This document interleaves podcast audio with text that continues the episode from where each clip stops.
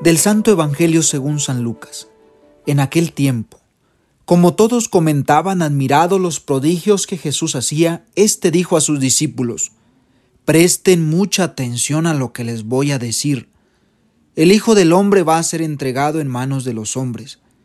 Pero ellos no entendieron estas palabras, pues un velo les ocultaba su sentido y se las volvía incomprensibles y tenían miedo de preguntarle acerca de este asunto. Presten mucha atención a lo que les voy a decir hoy.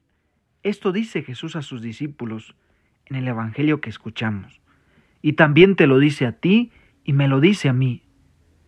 Prestar atención al presente.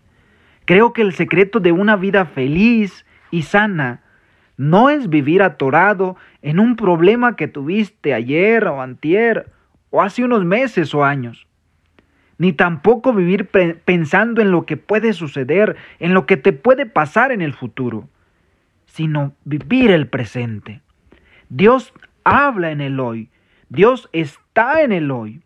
Por eso nos pide prestar atención a lo que nos dicen los acontecimientos ordinarios de la vida en ese problema que vives, en ese maltrato quizá que recibes, en la muerte de un ser querido, en los días nublados o oscuros, y por qué no, en los días alegres y felices. Ahí Dios te está hablando.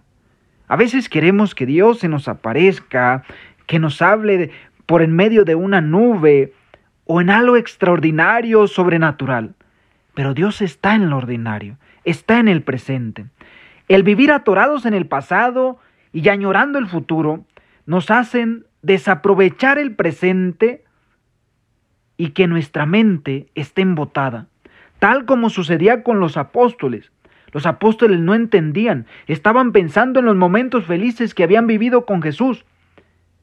Y cuando Jesús les hablaba en el presente, no lograban comprender. Y es allí donde las puertas se cierran, cuando vienen los problemas, cuando vienen las dificultades. Y es allí donde entra el miedo, porque no vemos lo que Dios nos está diciendo en eso que estamos viviendo. No encontramos esa luz. Dios quiere que nosotros vivamos el hoy, vivamos el presente, porque ahí se está manifestando, en esa sonrisa, en ese saludo, que quizá mires el día de hoy. Ahí Dios se va a manifestar.